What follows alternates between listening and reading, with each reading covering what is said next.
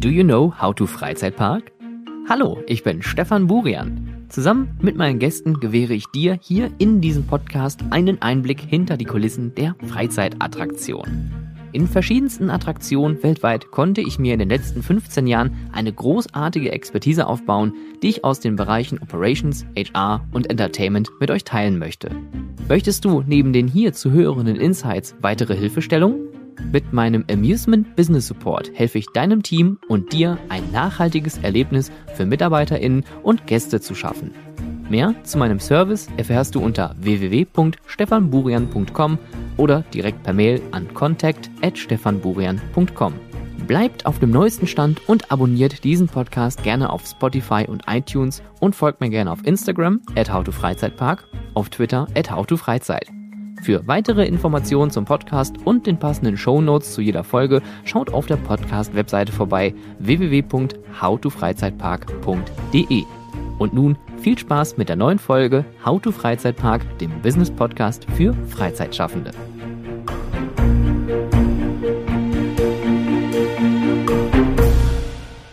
Ich bin so verdattert. Ich habe gerade meinen mein Kaffee getrunken. Wie gesagt, ich bin normalerweise eigentlich ein Frühaufsteher.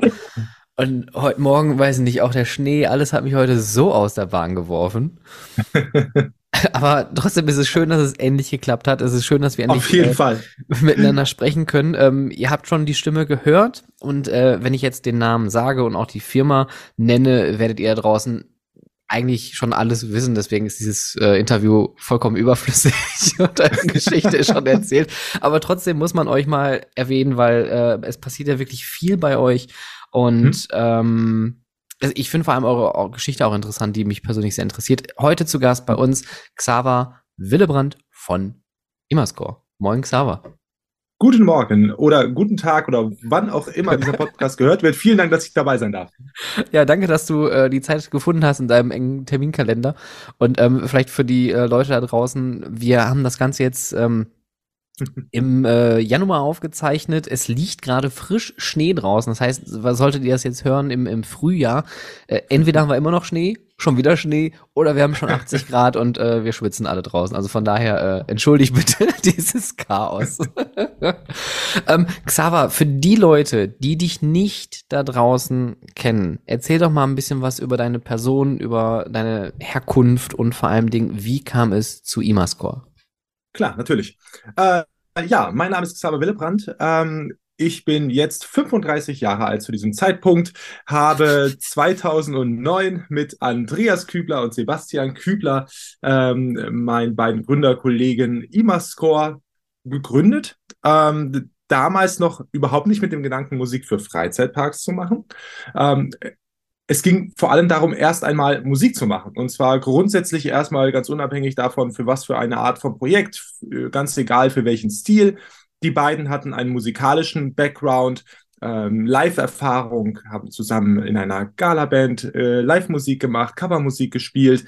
Wir haben auch eine ganze Zeit zusammen in einer Band Musik gemacht und tatsächlich 2009, als die beiden dann aus dem wunderschönen Baden-Württemberg in den Norden nach Paderborn, da wo ich nämlich herkomme, gezogen sind. Ich war damals der unflexiblere von uns dreien. äh, ja, ein schwerer und großer Schritt auf jeden Fall. Für die ähm, anderen beiden, ja.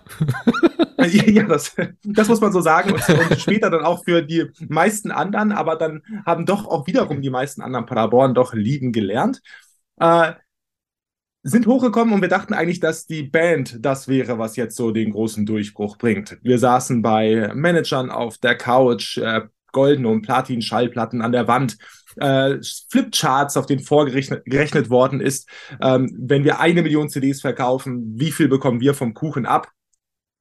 Ja, kleiner Hint, es wäre so oder so nicht so viel gewesen, aber egal. Wir haben uns darauf gefreut, dass jetzt der große Durchbruch kommt mit unserer Band. Hat dann nicht ganz so geklappt äh, mit dem Plattenvertrag, aber der Plan B, IMA-Score im Grunde, also Musik, Auftragsmusik zu machen, der hat ziemlich gut funktioniert. Und ich würde ihn jetzt auch rückwirkend gar nicht mal als Plan B bezeichnen, sondern er wäre auch ein wunderbarer Plan A gewesen. Nur äh, in unserem jugendlichen Leichtsinn hatten wir ein bisschen andere Pläne. die andere Pläne vor dem äh, Stern wahrscheinlich auf dem Walk of Fame äh, hat sich da ein bisschen verändert. Aber man darf schon sagen, ohne dass jetzt äh, ich meine, man darf da ja auch ein bisschen arrogant sein, weil, wie gesagt, man kennt euch ja. Äh, ihr seid ja wirklich überall irgendwie vertreten. Äh, habt ihr euch trotzdem jetzt einen Namen gemacht, der nicht unbekannt ist? Ja, und dafür sind wir auch unglaublich dankbar, weil es nicht selbstverständlich ist. Von Musik leben zu können. Musik ähm, oder generell jedwede Art der kreativen Schöpfung sind halt höchst subjektiv. Das heißt, man ist immer davon abhängig, ob das, was man macht, dem Gegenüber gefällt. Und im Zweifelsfall noch nicht mal einer gewissen Masse oder einem Durchschnitt, sondern oft nur einzelnen wenigen Personen, äh, unseren Kunden. Und schlussendlich muss das zu deren kreativen Vision wiederum passen. Das heißt, man muss im Grunde, ohne dass man es weiß, genau die Töne spielen, die bereits in deren Kopf sind, von denen die oft noch nicht mal wissen, mm. dass sie in ihrem Kopf sind, bevor sie sie gehört haben. Und dementsprechend müssen wir dankbar sein, dass unsere Komponisten, sind sieben an der Zahl, die alle hier fest bei uns sind, zufällig das Talent haben, nicht nur Musik zu schreiben, die man anhören kann und äh, bei dem man sich nicht kringelt, sondern auch Musik, die mehr als nur ihm selbst gefällt oder der Familie oder mhm. Mama und Papa zu Hause, denen ja eh alles gefällt. Das heißt, man stellt sich jeden Tag wieder aufs Neue dieser großen Herausforderung der subjektiven Bewertung der eigenen Arbeit. Und dahingehend ist es eben nicht selbstverständlich und wir freuen uns sehr darüber, dass wir die Möglichkeit haben, gleichzeitig das noch äh, für eine so außerordentlich familiäre, schöne, spannende, abwechslungsreiche Branche wie die Freizeitparkbranche machen zu dürfen. Aber war, war das denn jetzt euer, euer, ähm, wie soll ich sagen, euer Kerngeschäft oder war das dann für euch erstmal nur so grundlegend, als ihr euch dann gegründet habt mit Imascore? Wir wollen generell erstmal Auftragsmusik machen. Ähm, es ging generell erstmal um Auftragsmusik. Äh, ich ich sage immer so gerne, wir haben für alles Musik gemacht, was nicht bei drei auf dem Baum ist. Äh, sei es äh, jemand, der gerne Musik für sich persönlich geschrieben haben wollte, für irgendwelche privaten Anlässe, sei es äh, Studentenfilmprojekte, ähm, sei es kleine, kleine Apps waren am Anfang auch mal dabei, kleine Videospiele, das war auch ein ganz schöner Einstieg, ein Bereich, in dem wir übrigens auch sehr gerne noch viel mehr vertreten sein würden, was sich aber bis heute noch nicht so wirklich ergeben hat. Die Freizeitparkmusik war für uns sozusagen ein unlogisch, aber doch logischer nächster Schritt daher, dass wir selber Fans waren. Wir haben gerne Parks besucht, sind auch ein bisschen durch Europa getingelt, haben die uns angesehen, haben die uns angehört, haben uns mal auch über das eine oder andere ein bisschen aufgeregt und gesagt, das und das können wir doch tatsächlich ein bisschen besser machen. Aber wir hätten es am Anfang auch nicht anders angegangen als vielleicht andere auch, denn beworben haben wir uns mit einer zwei, dreiminütigen Demo und damals für die Krake im Heidepark Resort und haben gedacht, ja gut, das nehmen wir dann halt für den Bahnhof und gut ist. Hm. Und diese zwei, drei Minuten, die würden dann dort im Kreis laufen und die Leute ein bisschen wahrscheinlich in den Wahnsinn treiben. Genau wie viele andere Musikwerke zu der Zeit, die in anderen Parks liefen, bei denen die Loops einfach viel zu kurz waren. Also dahingehend waren wir im Zweifelsfall auch nicht viel schlauer. Ähm, ich hätte jetzt zwar gesagt, wir hatten vielleicht Leute, die wirklich schöne Musik schreiben konnten mit Andreas und Sebastian eben an Bord. Aber technisch gesehen war es dann im Grunde Merlin Entertainments, die uns so ein bisschen auch dahin gepusht haben zu sagen, nee, wir wollen nicht drei, wir wollen 80 Minuten Musik. Und wir wollen das Ganze in verschiedene Zonen unterteilen. Und das soll wirklich ein Erlebnis sein. Und dann sind wir zusammen im Grunde mit denen in diese Freizeitparkmusik reingewachsen und haben in gewisser Form so eine Art neuen Standard ähm, gesetzt. Vor allem, wenn man an europäische Freizeitparks denkt. Die großen Player mal ein bisschen außen vor, die mhm. das schon ein paar Jahre vorher entdeckt haben. Äh, trotz allem eben nie der Plan gewesen, plötzlich aber drin gewesen und wir mussten ganz schnell ganz viel lernen. Ganz, das, das glaube ich. Und vor allem Dingen gab es dann ja auch ähm, Anfang der 2010er ja dieses äh, die große Umstellung bei der GEMA, ähm, die dann ja ihr Lizenzkonzept geändert haben. Da waren wir auch damals äh, zu dem Zeitpunkt war ich auch bei Merlin, äh, stark von betroffen, weil es nämlich dann hieß, Leute, hier ist das Portemonnaie, mach mal bitte ganz weit auf, äh, weil dann wurde es nämlich teuer. Wie sehr hat äh, das euch noch gepusht? Ich muss sagen, ehrlicherweise sehr stark. Äh, das liegt natürlich zum einen daran, dass das Lizenzmodell geändert worden ist, zum anderen aber auch daran, dass das Lizenzmodell für den, für die Kunden der GEMA nicht wirklich verständlich und nachvollziehbar mhm. ist in vielerlei Hinsicht. Mal werden bestimmte Bereiche nach Quadratmetern abgerechnet, mal nach Gästezahl, mal ähm, nach, weiß ich nicht, wahrscheinlich auch der Temperatur im Park zu diesem Zeitpunkt. Also es ist unfassbar schwer ja. vorzurechnen, was am Ende gezahlt werden muss. Was man aber auf jeden Fall am Ende bekommt, und da kann man sich sicher sein, ist eine Rechnung. Ähm, und die fällt in vielen Fällen zu hoch aus, aber auch nicht in allen. Für manche Parks wiederum ist es extrem günstig, weil sie nämlich äh, irgendwie einen Weg gefunden haben, sich mit der GEMA ähm, zu einigen, bestimmte Bereiche so und so abzurechnen, was ja vollkommen legitim ist, was ja im Grunde Verhandlungssache ist. Aber darauf lässt man sich dann wiederum auf der anderen Seite nicht immer ein. Und ich will die GEMA auf gar keinen Fall verteufeln, weil sie für viele Künstler sehr wichtig und notwendig ja. ist. Äh, wir selber sind beim ähm, amerikanischen Pendant der BMI vertreten, wo man nicht jeden Titel, äh, den man produziert, äh, anmelden muss, sondern man im Grunde freiwillig melden kann, was man eben anmelden möchte. Äh, das heißt, da haben wir viel mehr Flexibilität und können unseren Kunden daher aus beiden Welten alles bieten.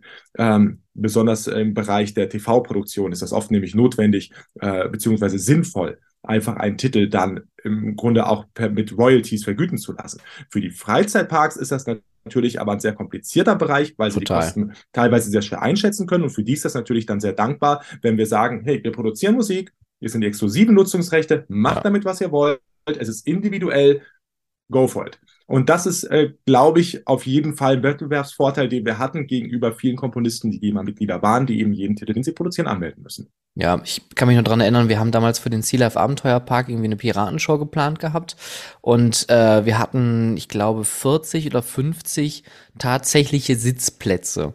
Man hat aber den kompletten Raum noch mit dazugenommen, weil es halt eine öffentliche mhm. Fläche war und hat gesagt, es werden aber noch zusätzlich potenziell 300 bis 500 weitere Leute ähm, die hätten die Möglichkeit, diese Show mhm. zu sehen.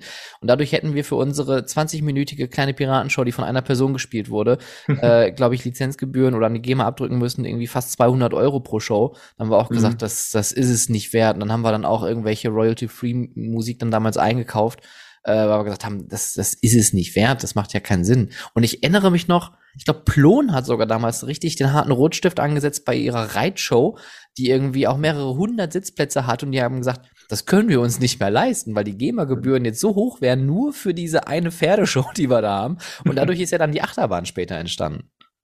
Hm.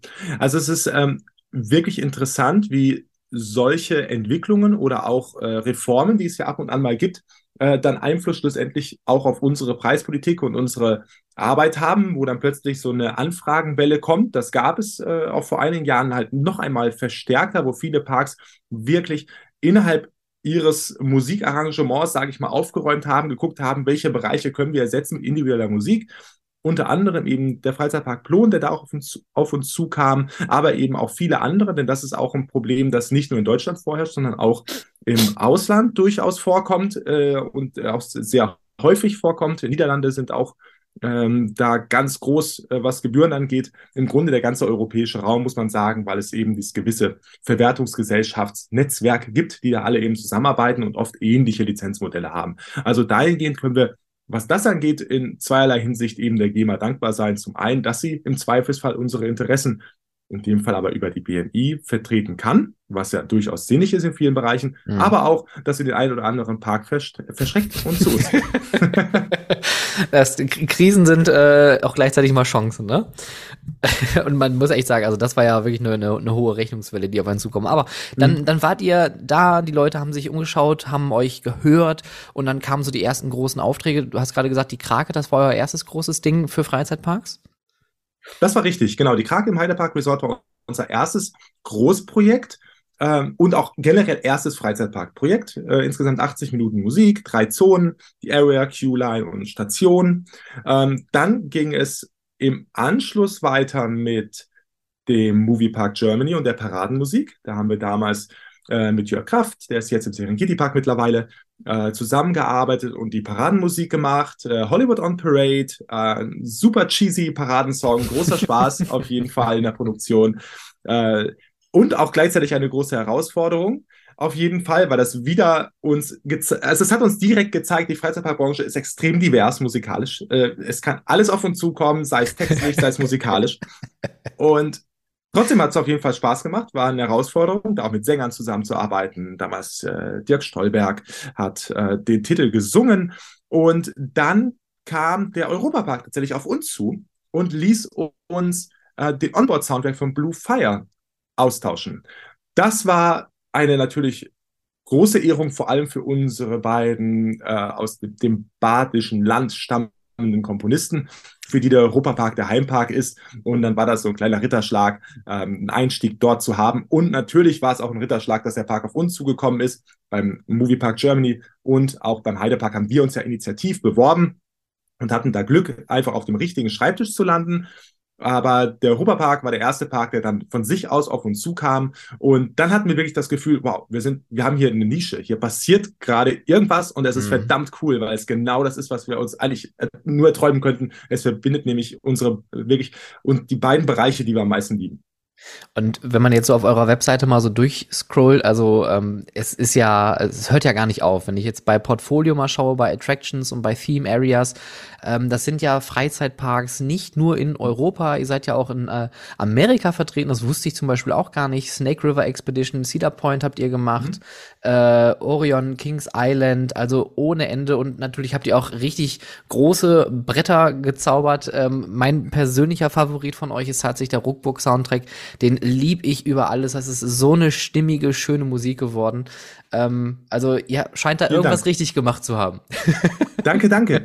ähm, ich denke, unser Vorteil ist, dass unsere Komponisten nicht einfach nur Musikproduzenten und eben Komponisten sind oder Sounddesigner, sondern eben den Background im Freizeitparkbereich haben. Wir stellen das sehr oft fest, wenn man in so Briefing Calls geht, wenn man in, generell in Gespräche, kreative Gespräche über Attraktionen einsteigt und man nicht versteht, zum einen, wie Freizeitparks generell funktionieren, was wie diese Attraktionen funktionieren. Denn man fährt ja am Ende nur von A nach A. Es hat alles in dem Sinne kein Ziel, kein Zweck, mhm. außer der, der puren Unterhaltung und des Spaßes wegen.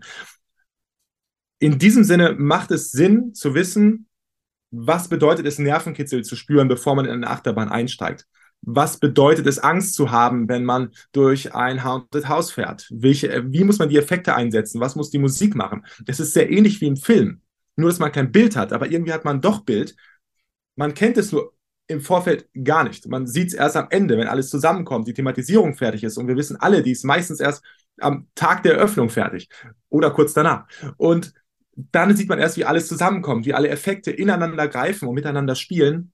Und das macht es unglaublich schwierig für Freizeitparks zu produzieren, weil man sich das alles vorstellen muss. Dieses mhm. Gefühl, dass der Gast dabei empfinden oder das Gefühl, das man erzeugen will, ähm, das ist erstmal komplett im leeren Raum. Wir wurden oft auf Baustellen geführt, äh, einfach nur matschige Flächen waren und wir sind da rübergegangen. Und die Kreativen, ich erinnere mich da, ein, unser erster Großauftrag damals war fürs Turbaland der Magische Wallei und wir sind ähm, mit dem Creative ähm, ähm, Peter von Stein über die Baustelle gegangen. Es war einfach nur schlammig, es war nichts da. Er hat groß mit den Händen gestikuliert, wie riesig hier alles wird und was dort sein wird und ähm, das wird hier passieren und da kommt der Dwerbelwind hin und da liegt vielleicht eine Schiene maximal rum. Und man denkt sich so, nee, das ist hier einfach nur ein Riesenhaufen Matsch und Erde und es ist hier doch gar nichts. Und man muss das aber irgendwie vor sein geistiges Auge bekommen und ein Verständnis dafür haben, was hier mal entstehen wird, die mhm. Artworks interpretieren. Und das ist eine große Herausforderung. Das ist nicht so einfach und das muss man lernen. Und ich glaube, das ist so ein bisschen den Vorteil, den unsere Jungs äh, haben.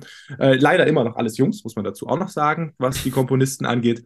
Ähm, es sollte mehr Komponistinnen geben, nur als kleiner Nebeneinschub. Das war ein ähm, Aufruf, habe ich gehört. Auf, je auf, jeden Fall, auf jeden Fall.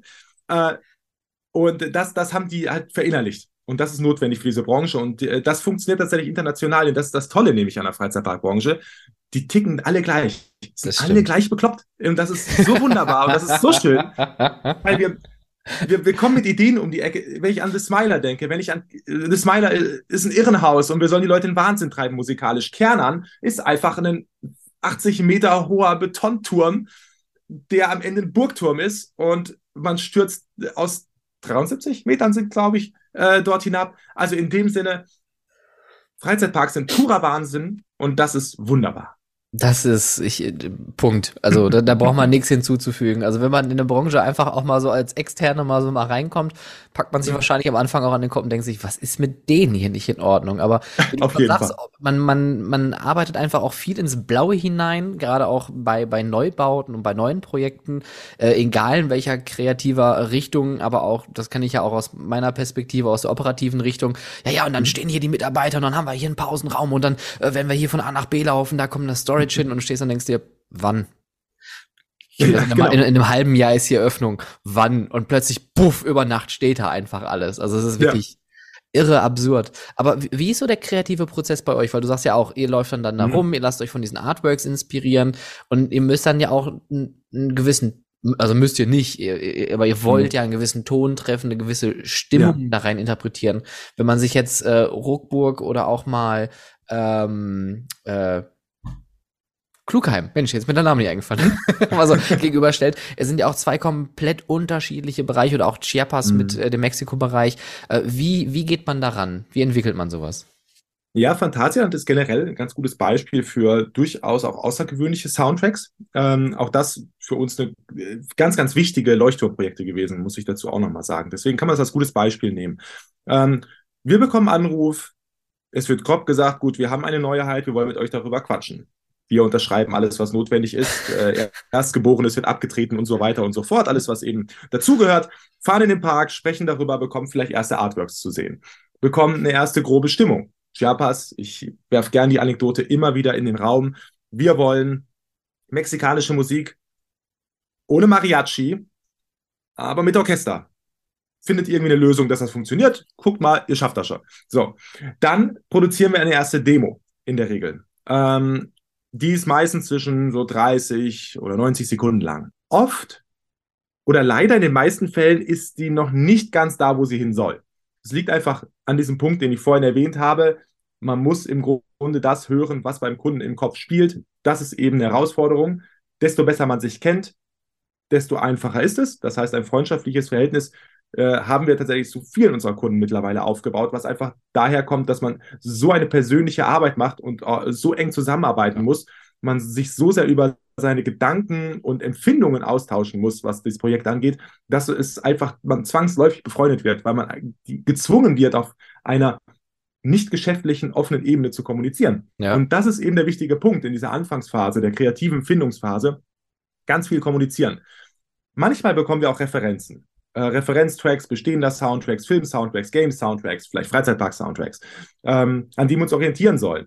Nicht selten auch aus Soundtracks, die wir mal produziert haben, die als Referenz gelten. Macht doch etwas in dieser Richtung, macht was ähnliches.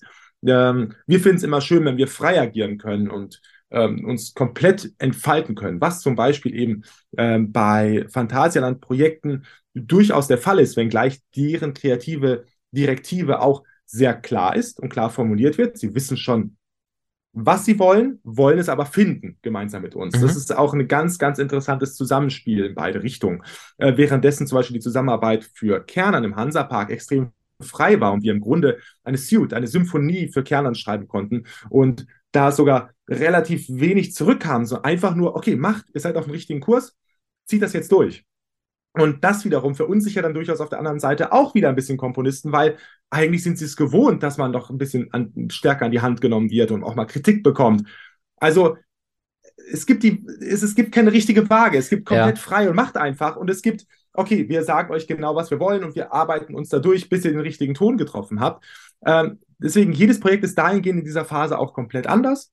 Aber haben wir die Demo erst, sitzt das Ganze, können wir es ausproduzieren, verlängern und wir haben am Ende einen Soundtrack. Gibt es irgendein Projekt, wo ihr sagt, das war so richtig herausfordernd, da hat man mal eine Demo gemacht, da hat man schon vielleicht eine eigene Richtung entwickelt und ihr habt dann äh, entweder das Feedback bekommen oder euer eigenes mhm. Feedback bekommen äh, intern und habt gesagt, nee, wir mhm. fangen nochmal ganz von vorne an? Ja, durchaus. Ich würde sogar äh, Ruckburg da als Beispiel nehmen. Ähm, erste Demos, dann mal komplett in eine andere Richtung bewegt, dann am Ende im Grunde wieder zu den ersten Demos zurückbekommen, so ein bisschen Full Circle. Ähm, das passiert ziemlich häufig, liegt aber mh, vor allem daran, dass die Projekte selbst sich entwickeln. Es hat noch nicht mal explizit etwas mit der Musik zu tun. In der Gestaltungsphase, in der Bauphase von solchen großen Projekten gibt es oft die verschiedensten Herausforderungen, die, die, es notwendig machen, die Gestaltung anzupassen, zu ändern. Oder man sieht in der Realität, wirken die Farben so nicht zueinander. Das heißt, mhm. wir sind weniger bunt am Ende, sondern eher ein wenig trister Ton in Ton. Das muss die Musik dann wiederum reflektieren. Also man, es ist immer eine Wechselwirkung zwischen den verschiedenen Gewerken, im Grunde der Baustelle und der kreativen Entwicklung dort. Äh, diese hat eben eine Wechselwirkung auf unsere musikalische Arbeit. Und äh, da ist durchaus ähm, Ruckburg ein gutes Beispiel, äh, wo wir viele Wendungen und Entwicklungen durchgemacht haben, wo wir viele Genres ausprobiert haben. Was könnte passen? Weil denn Steampunk, was ist das überhaupt musikalisch? Ja. Ist es Rockmusik? Ist es elektronisch? Ist es irgendwie eine Art von Techno? Ist es Jazz? Ist es was ist es? Also man muss manchmal Dinge neu erfinden und das ist die größte Herausforderung in diesem Bereich auf jeden Fall. Ja, das, das, das glaube ich. Und ich, ich, finde den, den Ton, den ihr da getroffen habt, ziemlich gut. Ich muss auch sagen, ich bin ein sehr großer Freund von den äh, Soundtracks von den äh, Sherlock Holmes-Filmen mit Robert Downey Jr. Mhm. Und das geht ja schon so in eine Richtung, dieses altbritische, irgendwie Englisch. Richtig, ja. Irgendwie so in die Richtung. Äh, und das passt einfach so mhm. gut zu dem ganzen Bereich und auch diese, diese Stimmung, die da eingefangen wird. Aber da, da, da bin ich ja direkt bei meiner nächsten Frage. Weil mhm. euer Portfolio ist ja schon richtig groß. Ne? Also das, da braucht, braucht mhm. man sich ja auch nicht äh, nichts schönreden. Also ich äh, scroll hier und das Ding hört hier einfach nicht auf. Ähm, wie schwierig ist es, den Hans-Zimmer-Effekt zu vermeiden? Also, dass man sich anfängt, irgendwann mhm. selber zu kopieren. Sehr schwierig und eigentlich ganz einfach. Das ist das große Problem. Die Komponisten würden sagen, ja, natürlich erkennt man unseren Sound. Das ist auch richtig. Äh, wir haben mal acht, mal sieben, momentan sind wir sieben Komponisten bei uns fix im Team. Jeder hat im Grunde erst einmal seinen eigenen Sound, seinen eigenen Klang und entwickelt sich auch durchaus musikalisch weiter. Die Sache ist aber, dass natürlich auch unsere Kunden einen Einfluss auf unsere Produktion haben. Das heißt, sie haben gewisse Vorgaben, gewisse Wünsche, nach denen wir uns richten, ähm, Referenzen, ähm, auf denen unsere Produktion basieren soll. Jetzt gibt es aber durchaus auch die Möglichkeit, auch noch nach Jahren, ich meine, wir sind seit 2009 im Geschäft, etwas komplett Neues zu machen. Und das, da würde ich behaupten, und das kann ich, ich, ich erlaube mir das zu sagen, weil ich bei uns nicht kreativ verantwortlich bin, sondern das Projektmanagement für unsere Leute übernehme, dass wir das über die Jahre immer wieder hinbekommen haben, wenn wir die Möglichkeit dazu hatten. Sei es im Schwabenpark die wilde Hilde oder Hummelbrummel.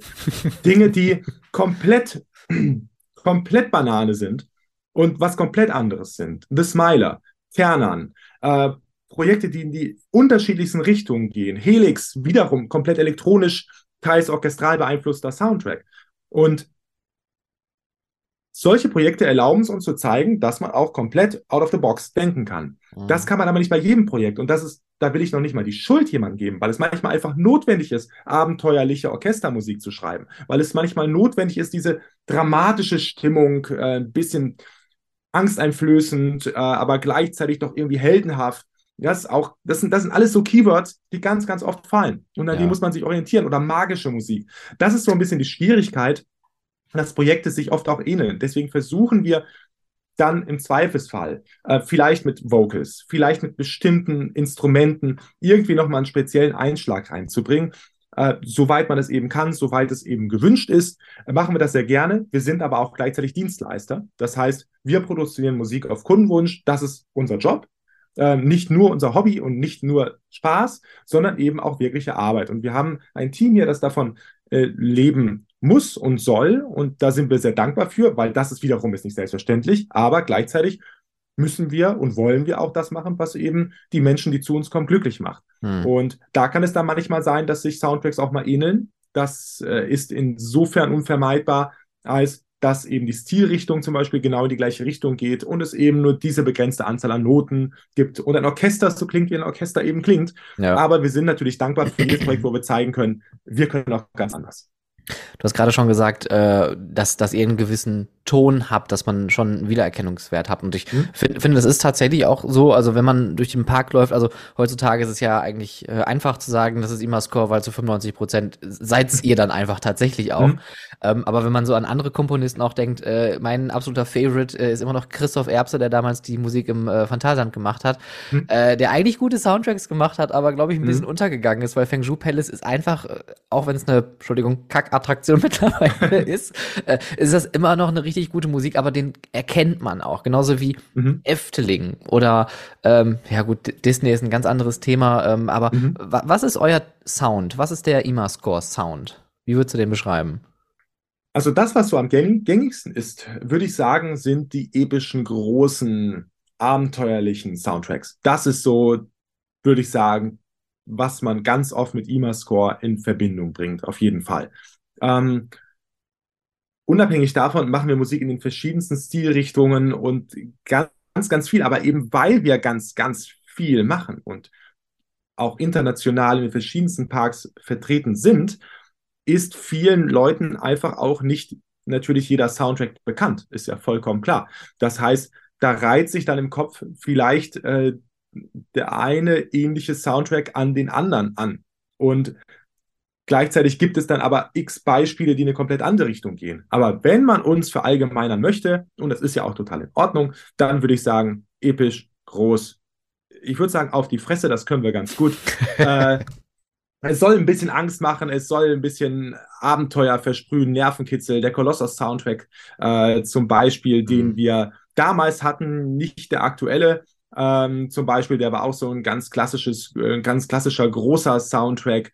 Ähm, durchaus auch in gewisser Form Kernern, wenngleich man dort natürlich dann diese Core-Elemente und diesen ein bisschen mittelalterlichen Einfluss hat, der das Ganze wiederum ein bisschen in die andere Richtung bringt. Aber ja, episch groß, das können wir.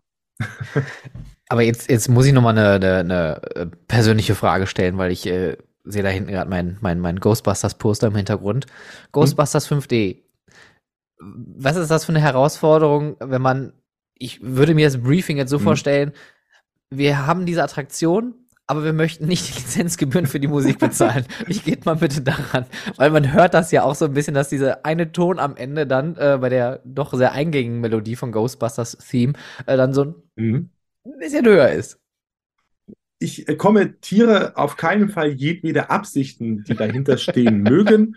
Äh, aber kann hier an dieser Stelle, muss ich eine Sache mal, eine schöne Anekdote nochmal voranstellen, dass der Regisseur der Filme tatsächlich die Musik gehört hat und sie ihm sehr gut gefallen hat. Also das, der, das wurde quasi schon offiziell approved in gewisser Form. Ach, geil. Ähm, die Gründe, also das war, das war auch super cool, weil es einfach aus dem Nichts kam, so eine Mail. Ähm, aber Mega. Die Gründe dafür sind mannigfaltig. Über ein paar haben wir eingangs vielleicht auch schon gesprochen. Die, es ist eine große Herausforderung, weil du natürlich Musik produzierst, von der du weißt, okay, das ist jetzt ähnlich. Und wir würden es jetzt auch teilweise nochmal ein wenig anders machen, sehr wahrscheinlich, weil sich das Musikgeschäft und auch die Rechtslage in den letzten Jahren nochmal sehr, sehr stark verschärft hat. Mhm. Gut, hier ist es ein Projekt, wo eben auch viele Offizielle involviert waren. Da ähm, weiß man, das ist schon dann alles so in Ordnung, das hat alles seine Richtigkeit, aber es gibt natürlich viele Anfragen, die möchten im Grunde eins zu eins Kopien haben. Nur halt, dass wir schreiben und dann unseren Namen draufpacken. Das lehnen wir ab. Das machen wir nicht. Macht ähm, auch Sinn. Wir haben ja. es wir haben ein paar Mal Soundalikes gemacht. Ähm, und das gibt es auch heute noch oft für Shows, wo man zumindest die Rhythmen beibehalten muss, sodass man das gleiche Tempo hat, damit die Choreo darauf passt. Das ist verständlich. Trotzdem ist eine komplett andere Melodie drauf. Der Stil ist aber natürlich ähnlich. Mhm. Besonders bei Showmusik kommt man oft nicht drum herum. Trotzdem sind wir davon noch weiter weggerückt in den letzten Jahren. Es ist schwierig geworden. Teilweise sind sogar einzelne Beats ähm, gelten schon als schützungswürdig ähm, was natürlich total grotesk ist. Das liegt aber daran, dass das gesamte Popgeschäft eine große Klagemaschinerie geworden ist. Ach krass. Und ähm, das schreckt uns dann natürlich in gewisser Form auch davor ab. Aber zum Glück weil es eben auch durch die Medien geht, auch unsere Kunden und sie verstehen immer mehr, dass es notwendig ist, da möglichst individuell und fern von jedweder Inspiration ähm, zu sein, beziehungsweise Inspiration bestehender Musik. Aber was man nicht verhindern kann, ist, es gibt halt eben nur zwölf Noten. Rein statistisch wurde jedwede Tonfolge auf dieser Welt schon einmal geschrieben. Ja. Das heißt, man wird immer irgendetwas Ähnliches finden. Ganz abgesehen davon, dass es vielleicht sogar genau die Stilvorlage ist, die mhm. man dort äh, rausgekramt hat, äh, gibt es manchmal aber auch schlicht und ergreifend versehentliche, unabsichtliche Ähnlichkeiten. Das passiert einfach, äh, weil wir schreiben ja auch Musik, die nicht komplett Avantgarde ist, nicht klassische Musik, die in ähm, die in komplett anderen Dimensionen und Harmonien denkt. Wir schreiben Musik, die eingängig ist. Im Grunde Orchester-Pop-Musik, die verständlich ist, die in den Kopf geht, äh, die man sich merken kann, die im Zweifelsfall auch gut auf CD oder im Streaming funktioniert. Ja. Ähm, und nicht den Gast überfordert im Zweifelsfall oder ein Großteil der Gäste überfordert. Und das ist noch nicht mal, ist auf gar keinen Fall in irgendeiner Art und Weise diskreditierend gegen Freizeitparkgäste gemeint, weil wir dort nämlich einen, einen Durchschnitt haben aus den verschiedensten Staaten mit den verschiedensten Hintergründen. Und da wird es auch viele geben, die auch gerne mal ins klassische Orchester gehen, äh, die auch gerne mal komplexe Musika Musik hören. Aber es ist nun mal so, dass es es gibt eingängige Musik und es gibt Musik, bei der man sich hinsetzen muss und sie verstehen muss. Mhm. Und wir wollen Ersteres machen und das ist auch in der Regel von unseren Kunden gewünscht. Ja, du, ich finde, das ist eine sehr, sehr schöne Erklärung, ohne hoffentlich dich jetzt nicht in irgendwelche äh, Schwierigkeiten gebracht zu haben mit dieser Frage. Ähm, aber ich äh, verstehe das erstmal A komplett, weil du, du hast schon recht, es wurde schon jede Musik irgendwie mal gespielt und dann natürlich immer äh, den kompletten uniken Ton zu treffen, ist natürlich nicht mehr so einfach. Und äh, man sieht es ja auch, wenn man jetzt mal so in die Charts blickt. Ähm, ich kriege immer das große Würgen, wenn ich mal das Radio anmache, wo, wo ich mir dann denke, ah ja, das Lied habe ich vor 20 Jahren in echt gehört.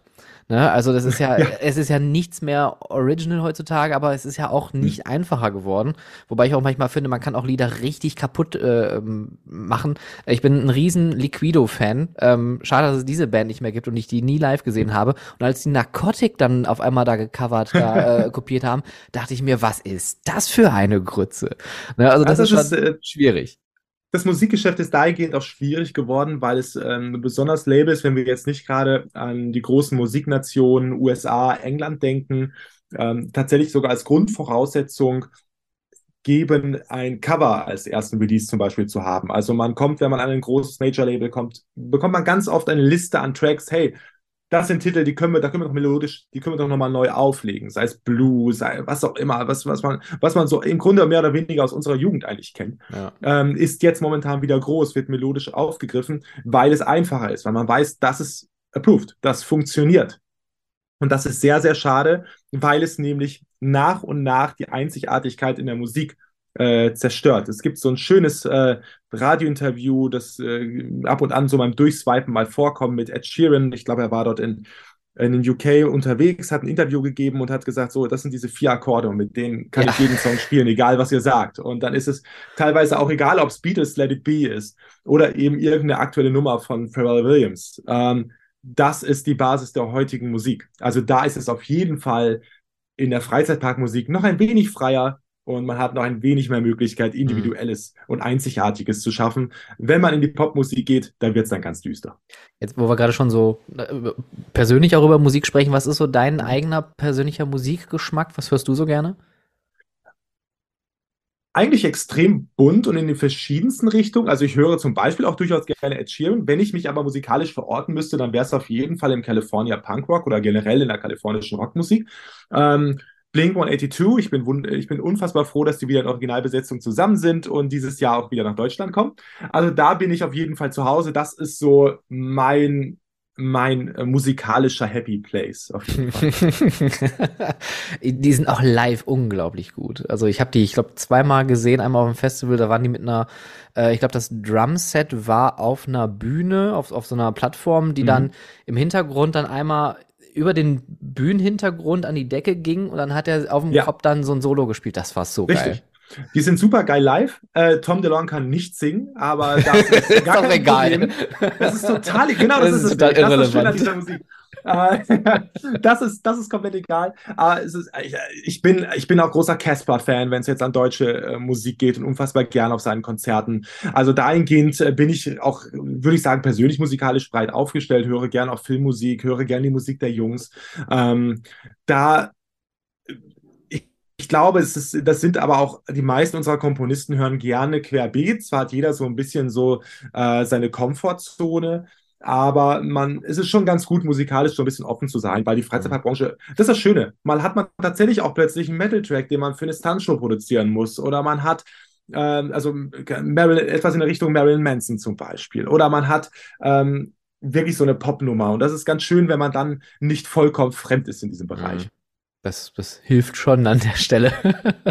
Und Auf jeden Fall. Ist auch irgendwie schön, dass man natürlich jetzt auch diese kreative Möglichkeiten hat, hat und vor allem auch ihr das Team habt, äh, was da äh, zu liefern kann, weil man, es war ja auch schon für die Branche, für die Freizeitbranche so ein bisschen beschreibend, oh, es kommt irgendwo ein Film raus, der einen richtig guten Soundtrack hat mhm. und man wusste genau, mindestens in den nächsten zwei Jahren wird das in allen Shows verwurstet.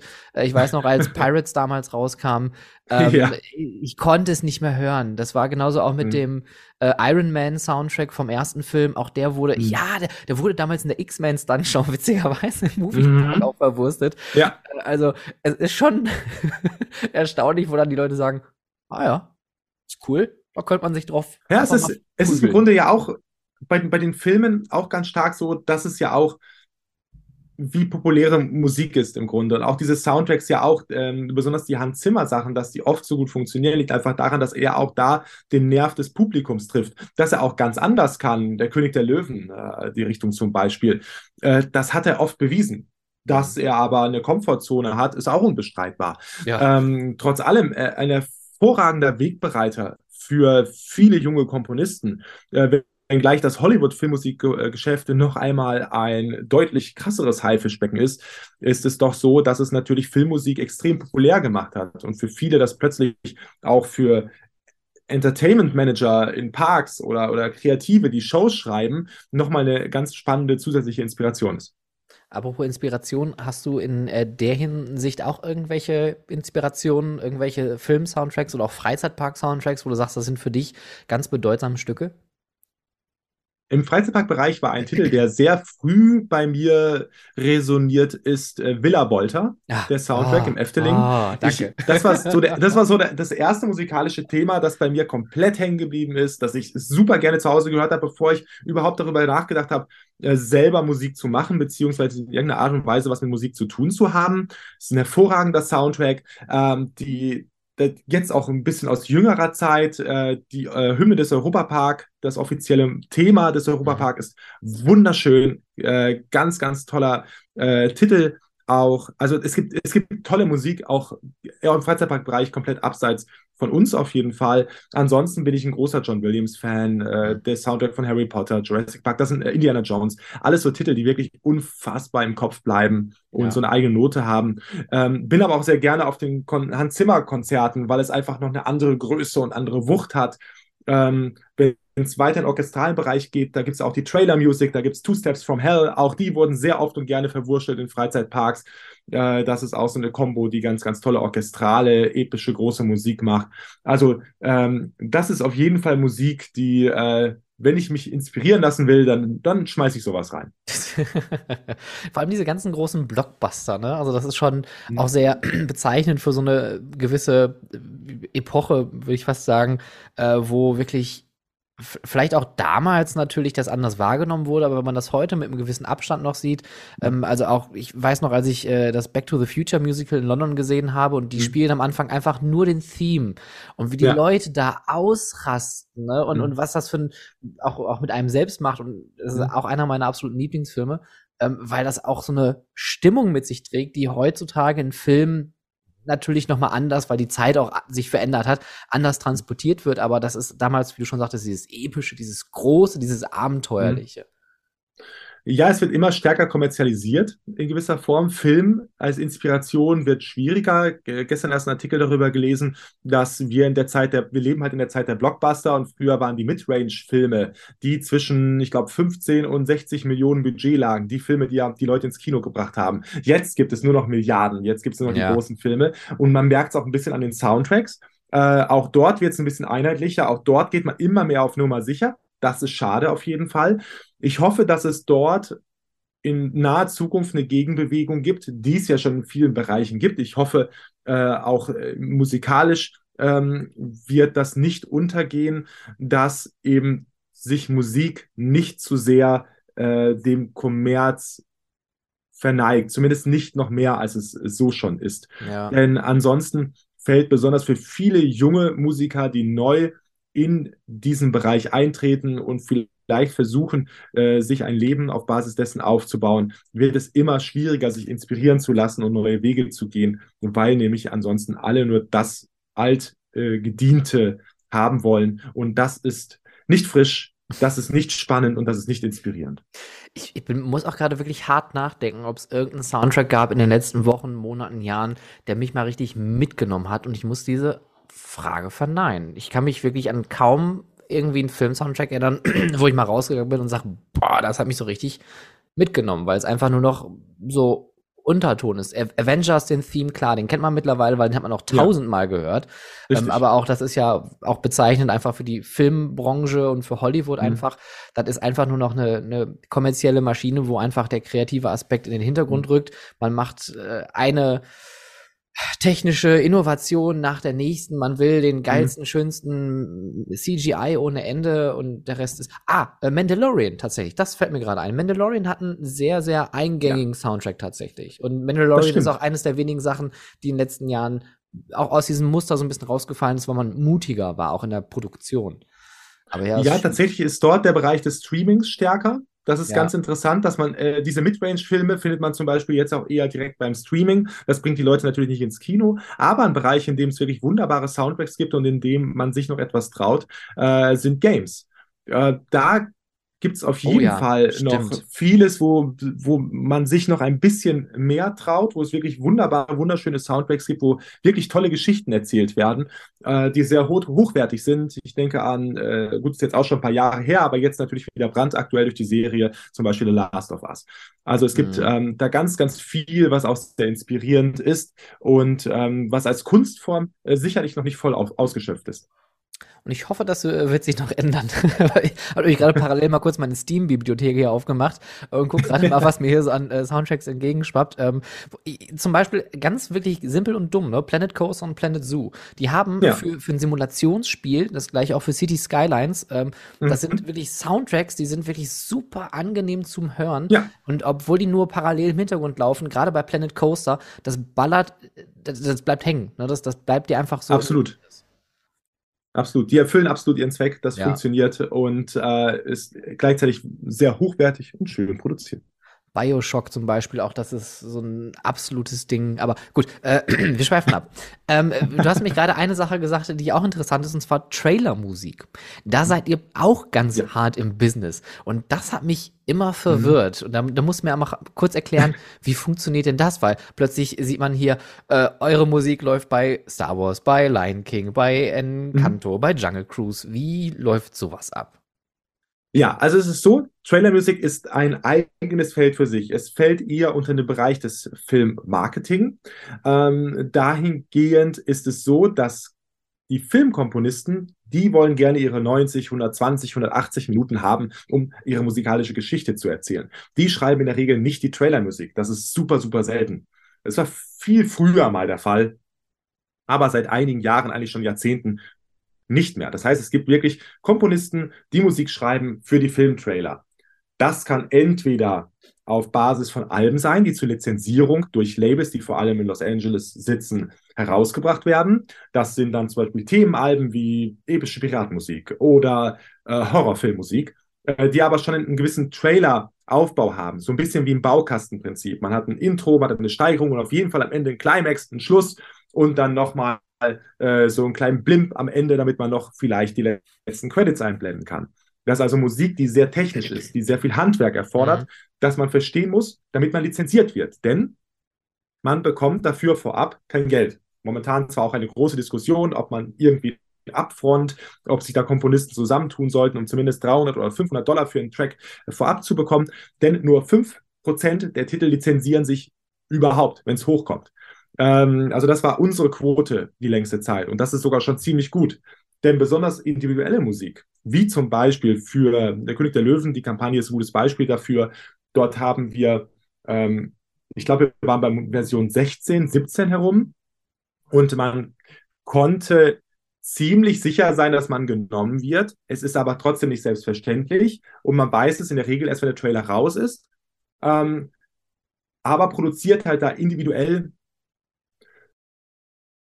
Entschuldigung, ich musste einmal husten. Äh, man produziert da individuell einmal vor sich hin und weiß nicht, wird es genommen oder nicht und passt es überhaupt zum Bild. Denn Bild sieht man auch nicht in diesem Bereich. Man arbeitet komplett blind. Krass. Ähm, hat nur ein paar Worte so als ungefähren Guide. Vielleicht bekommt man mal die Sprachspur geschickt, um so grob zu wissen, was wo passiert, aber das ist auch super selten.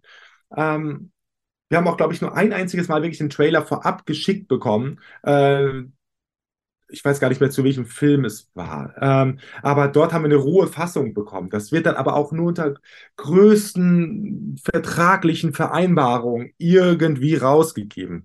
Also es ist ein ganz, ganz schwieriges Glücksspielgeschäft. Es ist pures musikalisches Glücksspiel. Und ähm, trotzdem schafft man es, ist es durchaus gut bezahlt. Mhm. Äh, wir reden hier wirklich von Bereichen, in denen man für eine Trailer-Kampagne, für einen wirklich großen Film durchaus ein, man nennt das dann, dann Total von 80.000 äh, Dollar bekommen kann. Da geht dann wiederum die Hälfte ans Label und dann teilt man sich das noch irgendwie auf und versteuert es fleißig, so wie es halt sein muss. Ähm, das ist es dann wert. Und das muss sich rechnen auf diese 5% oder beziehungsweise die 95%, die eben für die Tonne sind. Krass. Also ist es, äh, dann, dann ist jetzt die Frage, warum macht man das? Macht man das, um einfach im, hm. im Business zu bleiben, damit man auch sich dann als Namen etablieren kann? Äh, die Lizenzgebühren sind es schlussendlich in der Regel wert. Also die machen okay. diesen, die machen diese 95 Prozent in der Regel wett. Und gleichzeitig ist es mal was anderes und es ist Film. Es ist ein König der Löwen. Es ist ein Avatar. Es ist ähm, ja, leider nicht Indiana Jones. Da waren wir, glaube ich, bei Version 26 und die Version, die gewonnen hat, hatte irgendwie 86 äh, äh, Änderungsschleifen. Also das ist, äh, es sind immer, ach genau, muss man auch noch dazu sagen, immer noch mehrere Komponisten gleichzeitig im Pitch. Man weiß aber nicht, wie viele, man weiß nicht wer, man weiß nicht, wie es bei denen läuft. Und dann sind nicht nur verschiedene Komponisten im Pitch, sondern auch noch verschiedene Trailer, Schnittfassungen. Das heißt, es ist, man kann eigentlich nur scheitern. Und äh, trotzdem ist es aber Film. Und man kann auf seine Website einen großen Namen packen. Und es ist cool. Und man sieht es im Kino im Zweifelsfall und denkt sich, einem gehört die Welt. Äh, das ist, ähm, das ist es dann oft durchaus wert. Okay. Äh, das Prestige, durchaus auch das Geld, nicht den Struggle, den es mit sich bringt. Denn ich weiß noch, die König der Löwen-Kampagne, die Andreas Kübler äh, dann schlussendlich gewonnen hat, ähm, die hat ihn auch im Urlaub äh, äh, am, in Portugal äh, war er mit seiner Schwester unterwegs und saß dann da die meisten Tage und hat diese Musik äh, produziert und Änderungen ähm, ja, und Änderungen im Grunde ja. durchgesetzt, äh, um irgendwie im Rennen zu bleiben. Denn macht man nicht mit, ist man raus. Und das ja. ist äh, fatal. Aber äh, das ist ja auch, äh, muss man sagen, Trailer-Business. Also, also erstmal krass, danke, dass du mir das mal erklärt hast. Das war mir gar nicht bewusst, ja. was da für ein, für ein harter Wettbewerb, also dass da ein Wettbewerb ist, war mir schon irgendwie klar, aber dass das so krass ist, war mir nicht bewusst. Aber es ist ja auch wieder eine Sache, die wirklich hart von Trends auch irgendwie so ein bisschen, ähm, also da wird auch schnell verhans zimmert. Ne? Also ich kann mich noch dran erinnern. Auf jeden Fall. Ich weiß, das war, glaube ich, Transformers, die das zum ersten Mal gemacht haben mit diesem Basslauf. Das kam dann ja, ja überall. Und mittlerweile ist ja der neue Trend, äh, gerade wenn man so ein Reboot hat, dass man den Theme auf Piano ganz langsam spielt, aber dann noch mit epischer Musik so ein bisschen drüber kleistert, wie bei Indiana mhm. Jones zum Beispiel. Genau das. Das ist, da gibt es auf jeden Fall ganz, ganz viele Trends. Auch dort wird gerne auf Nummer sicher gegangen, ähm, weil das halt auch eben Marketing ist. Es muss funktionieren, der Film muss funktionieren. Es hängt auch stark vom Trailer ab, ob die Leute im ersten Schub, an dem ersten Wochenende, was meistens das ist, was am meisten Geld bringt, reingehen. Also da möchte man natürlich gern Hype erzeugen und da äh, sind bewährte Mittel immer ganz dankbar. Und vor allem, wenn du Hype sagst, dann muss ich direkt immer an ähm, äh, D23 denken. Das ist eigentlich, manchmal denke ich mir, dass Disney eigentlich nur noch Trailer für, für diesen Zeitraum macht, damit man das vor einem großen Publikum zeigen kann und dass quasi schon bei der ersten Note alle uh, machen ja. und alle ausrasten im Hintergrund. Genau so ist es, genau so ist es. Darum geht's. Und das ist, es ist äh, irgendwie ein bisschen traurig, aber gleichzeitig auch verständlich. Es ist ja, so, klar. es ist halt nicht wirklich kreativ, aber es ist halt notwendig irgendwie. Es, es holt die Leute ab, es funktioniert ja. Also das kann man nicht bestreiten. Ja, auf jeden Fall. Jetzt haben wir ganz viel über Musik gesprochen. Ähm, ja. Aber es macht ihr ja nicht nur Musik. Es gibt ja nicht nur IMA Score, es gibt ja auch mhm. noch IMA Motion. Richtig. Was ist dann? Ähm, ja, IMA Motion haben wir eigentlich 2014 gegründet, um ein Zuhause für unseren Filmbereich zu haben. Hatte in erster Linie so ein bisschen auch steuerliche Gründe. Denn das eine ist eine Freiberufler GBR, äh, IMAScore. Das heißt, dort haben wir im Grunde äh, freischaffende Kreative, äh, wo wir gemeinsam eben Gesellschafter sind. Aber das andere, wenn es dann um, alles auch eine sonstige Leistung, denn Übertragung von Nutzungsrechten nach Steuerrecht ist mit 7% besteuert, darf man aber dann auf gar keinen Fall irgendwie vermischen mit 19% Leistungen wie Lieferungen von irgendwelchen Waren oder nicht künstlerischen Leistungen. So, und wir brauchen ein Zuhause für unseren Filmbereich, der nämlich oft nicht sonderlich klassisch künstlerisch ist, sondern eben ein bisschen mehr Handwerk. Dafür haben wir dann damals, damals noch immer Media, dann später immer Motion gegründet. Und ähm, das hat sich es ist dann so über die Jahre so ein bisschen vor sich, hat es vor sich hingedümpelt. Ähm, beziehungsweise da hatten wir auch ein paar wirklich schöne Produktionen, das, das nicht. Äh, ein Trailer zum Beispiel äh, für den Highlander, im Hansapark produziert. Das war auch wunderbar mit Aufnahmen in Schottland und Schweden, die wir machen durften. Dann ähm, äh, TV-Spots, äh, zum Beispiel auch für den Moviepark oder da auch mit dem Holiday Park zusammengearbeitet. Also wirklich viele schöne Projekte. Mittlerweile, seit jetzt gut einem Jahr, anderthalb Jahren, sind wir dann eingestiegen auch in die konzeptionelle Arbeit und schlussendlich auch bauliche Umsetzung, äh, in der Regel zusammen mit Partnern, teilweise was bestimmte Props oder bestimmte Teile angeht, auch in Eigenleistung in unseren jetzt vorhandenen Werkstätten. Ähm, haben wir Emotion im Grunde weiterentwickelt zu einem Full-Service-Anbieter für Freizeitpark-Thematisierung, für Experiences, äh, die wir zusammen mit den Kreativen in den Parks kreieren, erschaffen, äh, planen und dann schlussendlich auch umsetzen. Und ähm, das aktuellste Projekt, was wir ja, oder das zuletzt, was wir ja von euch gesehen haben, war die äh, Moviepark Studio Tour, die auch einen wirklich sehr, sehr schönen äh, Soundtrack bekommen hat und auch sehr, mhm, sehr viel Media-Content von euch. Richtig. Ähm, ich, ich, würde fast behaupten, der Moviepark ist da wahrscheinlich ein sehr dankbarer Kunde, weil äh, mhm. Manuel an sich ja auch ein absoluter kreativer Freigeist ist, mhm. mit dem man ja einfach rumspinnen kann, um dann solche Konzepte dann entstehen zu lassen. Auf jeden Fall. Wir sind sehr, sehr dankbar über die äh, sehr enge Partnerschaft und gute Zusammenarbeit und auch Freundschaft, die sich da mit den Jahren ergeben hat. Das ist äh, unfassbar wichtig für uns, weil er uns und auch der Park im Allgemeinen, da muss ich, äh, kann ich genauso gut äh, Thorsten Backhaus, den Geschäftsführer, anführen und noch viele andere auf den verschiedensten Ebenen des Parks, die uns sehr vertrauen, uns die Möglichkeit geben, uns auch mal auszuprobieren. Ähm, jetzt eben auch mit den Großprojekten, die wir dort äh, momentan umsetzen, was für uns einfach eine riesengroße Chance ist. Äh, gleichzeitig aber auch die Kette Parques Reunidos, die eigentlich da auch noch zusätzlich hinterstecken, wo auch viele Leute sind, ähm, die uns dankenswerterweise da äh, sehr viel, sage ich mal, Vorschusslorbeeren geben, uns die Möglichkeit geben, uns dort zu entwickeln, uns vertrauen, äh, uns auch an größere Projekte arbeiten lassen. Ähm, da sind wir sehr, sehr dankbar für. Aber einer der ersten, der uns im Grunde dann äh, auch nochmal stärker in den Bereich Konzeption und Thematisierung hat arbeiten lassen, war tatsächlich der Serengeti Park und der Fabrizio Sepe, äh, wo wir den Kinderbereich Jumbo Sita umgestalten durften, wo wir die Karussells umgestaltet haben, wo wir die, äh, vorab natürlich das Konzept, das Gestaltungskonzept entwickelt haben.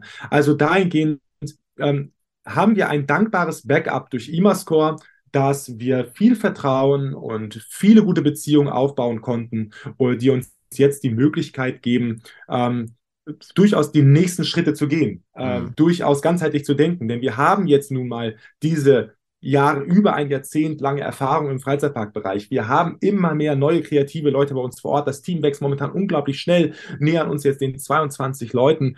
Und das ist unfassbar viel neuer, wunderbarer Input. Ähm, ein großer Bereich, den hat auch der Tim Hommer, der man als Trackmaker noch von Instagram kennt, äh, mit reingebracht, auf jeden Fall durch seine konzeptionelle 3D-Arbeit als 3D-Artist und Concept-Artist. Auch ein ganz, ganz wichtiger Einfluss. Also es ist die, die, die Mischung an Menschen, die unsere Entwicklung momentan formt und die Spielwiese ist das Vertrauen, das uns unsere Kunden entgegenbringen, dass wir dort äh, unsere verrückten Ideen verwirklichen können, zusammen mit ihnen. Wie, wie ist denn für euch so dieser, dieser Prozess jetzt von dem, äh, ich sage jetzt mal ganz stumpf, von dem, von den Noten auf dem Papier bis hin zu einem Bauprojekt zu gehen. Das ist ja schon auch ein, ein kompletter Unterschied. Also ob man da jetzt auf jeden Fall, äh, das meine ich jetzt wirklich nicht böse, ne, aber ob man jetzt hm. da rumfiedelt und fuchtelt mit seinem Orchesterstäbchen, wie gesagt, ne, no offense, äh, Alles gut. ich bin großer Fan immer noch, ähm, aber danach halt auf einer Baustelle zu stehen und noch noch dann Gewerke irgendwie zu organisieren, mhm. dann eine Art Direction zu haben, dann auch tatsächlich mit mhm. mit äh, schwerem Fahrzeug, äh, Sicherheit, äh, also da kommen ja noch mehr Themen auf einmal auf euch zu. Wie, wie, wie ist dieser mhm. Prozess bei euch? Ah, der Prozess steht und fällt vor allem mit den Menschen, die dafür dann verantwortlich sind. Also es ist, äh, würden jetzt, würde jetzt ein Komponist oder würde ich jetzt eine Bauleitung übernehmen müssen, wäre das würde ich mal behaupten, nicht richtig, es sei denn, wir hätten irgendwie in einem vorherigen Leben den Background dazu aufgebaut. Aber wir haben unser Team entsprechend erweitert, um diese Expertise eben zu uns mhm. zu holen. Wir haben geguckt in unserem Freundeskreis, im Familienkreis, in welchen Kreisen auch immer wir suchen mussten, um die richtigen Leute dafür zu finden, die sich gegenseitig vertrauen können und diesen Weg mit uns gemeinsam gehen wollen. Dieses Risiko, fest bei uns zu sein und im Grunde jetzt wieder Startup zu sein, im Grunde wieder von vorne anzufangen. Mhm. Das sind komplett andere Prozesse. Die Prozesse Prozesse, Score, extrem künstlerisch, sehr freigeistig, genau, Motion, ich, ja. sehr geplant und strukturiert, im Grunde ähm, Ingenieursleistungen von vorne bis hinten durchzugehen. Das ist eine komplett andere Denke. Genauso budgetär. Wir reden über ganz andere Beträge. Wir reden über ein ganz anderes Controlling. Mhm. Das bringt natürlich gewisse Veränderungen mit sich, aber ich glaube, dass beide Bereiche sehr gut dahingehend miteinander harmonieren können und auch voneinander lernen können. Denn auch Emotion darf nicht zu strukturiert, nicht zu verkopft werden. Und Score auf der anderen Seite darf nicht zu hang loose und frei im Raum sein. Und es ist gut, wenn es dort dann auch äh, gewisse Strukturen gibt, gewisse Optimierungen, damit man eben frei denken kann. Es braucht eine geordnete Basis, um frei zu denken. Und das haben beide Bereiche gemeinsam. Ja. Ich das hast du sehr schön zusammengefasst, das finde ich schön. Das ist, das, das spiegelt dann ja auch euren Kern wieder, so wie ihr auftretet und vor allem das, was ihr auch nachher als Dienstleistung anbietet, weil ähm, das ist ja dann halt auch eine richtig riesengroße Range. Und man spricht dann ja immer im Neudeutschen von Turnkey Projects, ne, also schlüsselfertige ja. Übergabe. Das heißt also von der Konzeption bis hin zur Übergabe und was ihr mhm. dann ja auch noch dann habt, ist eure Erfahrung aus dem Bereich des Media Contents. Ihr mhm. könnt die Musik dazu bieten, ihr macht die äh, Videoproduktion, man sieht eure Sachen ja auch im, im, im Moviepark zum Beispiel in Excalibur, mhm. in der Moviepark Studio-Tour. Ja. Ähm, also ihr seid ja, wie schon eingangs mal gesagt, all over the place. Ja, das, das stimmt. Aber wir, die ersten Schritte, besonders mit dem Filmbereich, waren für uns in gewisser Form logisch, weil es war Soft-Content. Es, äh, es harmonierte zusammen. Es war etwas, das, an dem man immer noch ein bisschen rumfriemeln konnte, kurz mhm. bis zur Eröffnung oder mal eben schnell doch auch danach, im Zweifelsfall, wenn mal was ausgetauscht werden muss. Das ist natürlich etwas anders bei an, noch nicht bei den konzeptionellen Arbeiten. Auch das ist noch nicht in Stein gemeißelt. Aber natürlich die bauliche Umsetzung ist im Zweifelsfall im wahrsten Sinne des Wortes in Stein gemeißelt. Das heißt, das muss sitzen, denn ansonsten kostet es wieder Geld. Klar, das andere, da kostet Zeit und das ist im Zweifelsfall auch Geld, aber es ist nochmal überschaubarer und die Lösungen sind im Zweifelsfall weniger drastisch. Mhm. Ähm, das ist auf jeden Fall spannend. Mir persönlich macht es unglaublich Spaß, weil ich denke, wir haben genau das richtige Team, um mit der richtigen Denke um diese Sachen umzusetzen. Es ist natürlich ein ganz anderes Level an Verantwortung, sei es gegenüber den Kunden, sei es gegenüber den Mitarbeitern, auch desto mehr wir werden, auch umso mehr natürlich auch ganz intern. Aber es fühlt sich an wie die richtige Evolution, denn wir bleiben einer Sache treu. Eins vereint das alles und das ist unsere Liebe zur Freizeitparkbranche. Schön. Und äh, der Moviepark hat euch ja schon verhaftet für die nächsten großen Projekte, hast du gesagt. Ähm, wir sind jetzt im März, können wir über das aktuellste Projekt schon sprechen?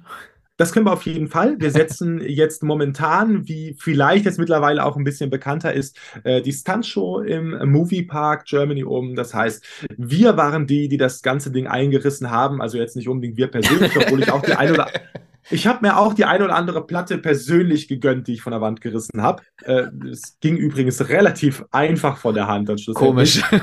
nach, nach 25 äh, Jahren.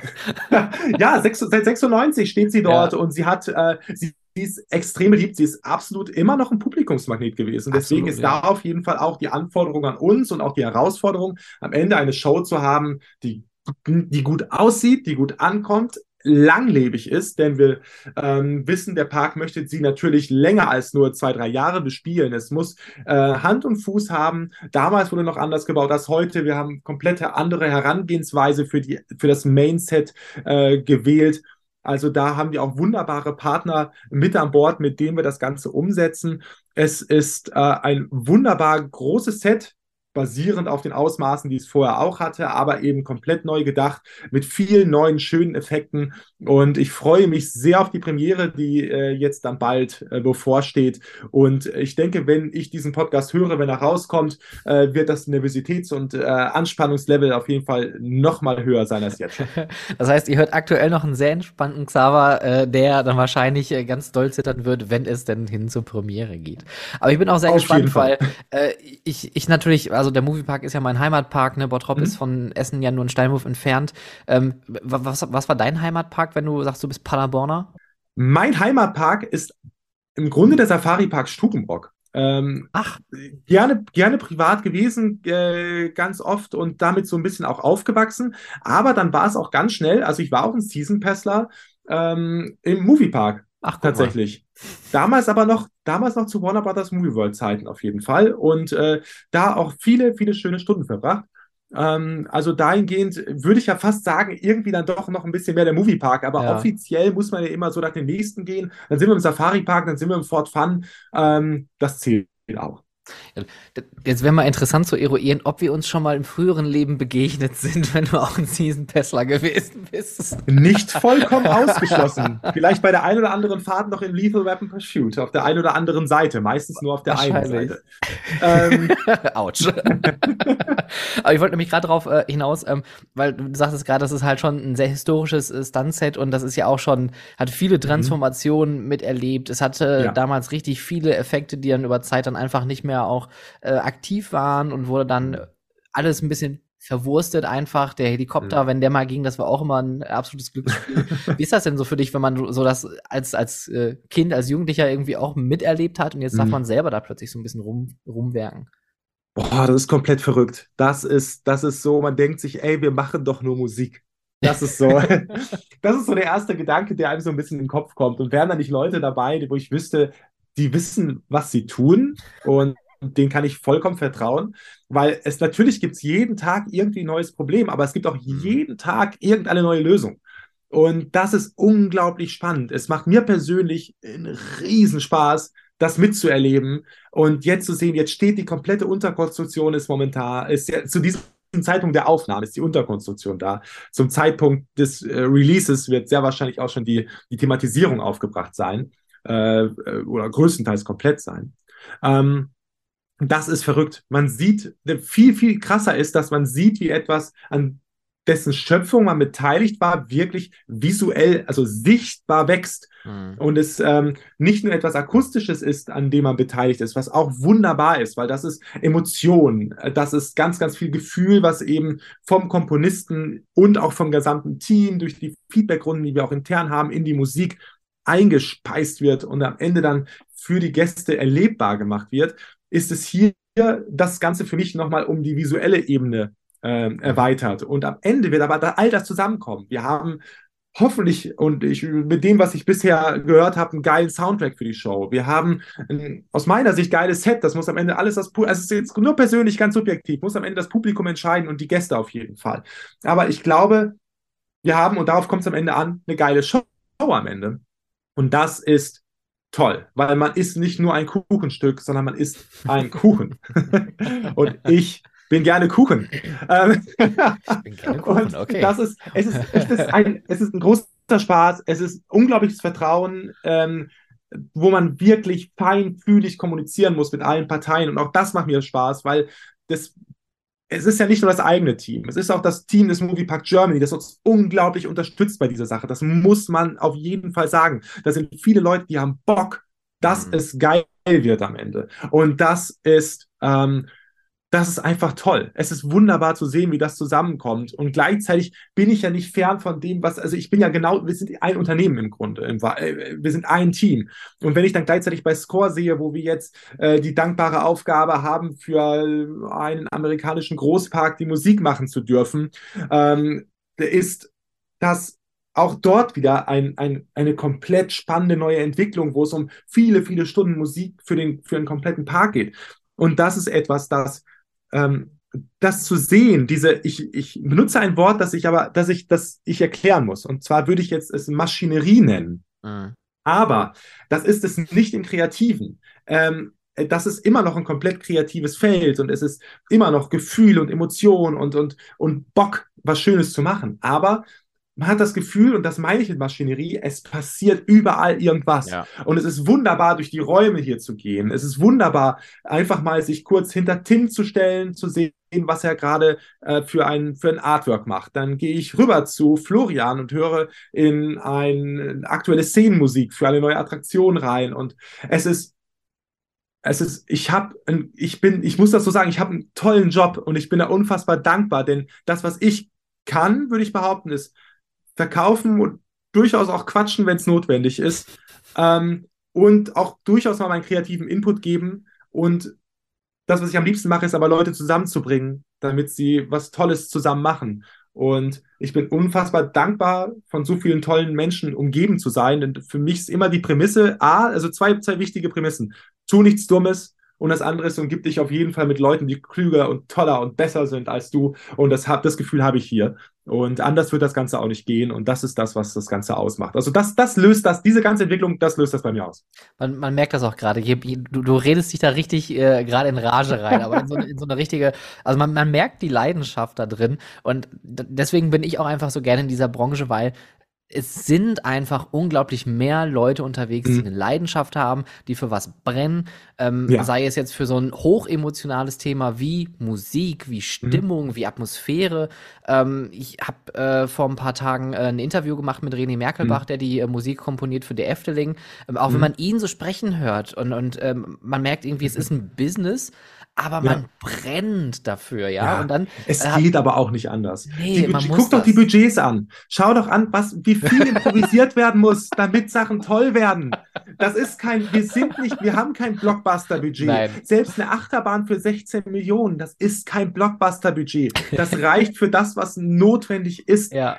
Aber es kommt dann darauf an, dass man Lust hat, genau. was Tolles zu machen. Dass man immer noch die extra Meile geht, egal in welchem Bereich. Ob man jetzt nochmal fünf Minuten länger macht, ob man die Mapping-Show nochmal um eine Minute verlängert, ob man im Zweifelsfall nochmal irgendwo eine Wand einzieht oder einen Effekt einbaut. All das. Und das haben aber, das ist, das haben wir nicht gepachtet.